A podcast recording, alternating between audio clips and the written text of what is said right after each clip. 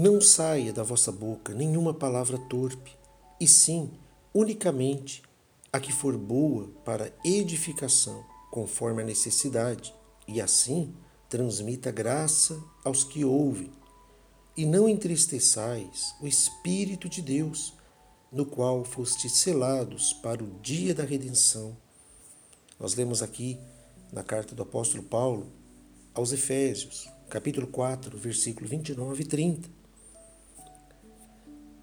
Não saia da sua boca nenhuma palavra maldita, nenhuma palavra negativa, de pessimismo, palavra que traga tristeza, dor, mas aquela palavra que gera vida, que gera esperança, que gera fé, aquela palavra que é boa para edificar.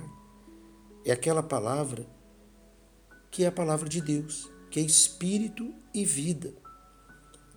E aqui diz que nessa orientação, que da nossa boca, dos nossos lábios, saiam palavras de acordo com a necessidade de cada um, transmitindo graça, ou seja, bondade, misericórdia, amor, alegria, o fruto do Espírito Santo. E aí depois diz: Não entristeçais o Espírito de Deus, no qual fostes selados para o dia da redenção. Você tem a marca da promessa. Você que recebeu a Jesus na sua vida e o tem como Senhor e Salvador, você foi selado pelo Espírito Santo. Você tem a marca de Deus em sua vida. O maligno não pode te tocar, porque maior é aquele que está em você do que o que está no mundo.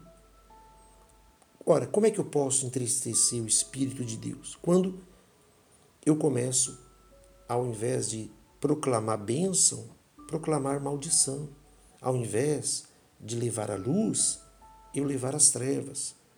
Por isso, cuide com o que você fala, cuide com o que você ouve, com o que você lê, com o teu ambiente, com aquilo que você vive, que convive.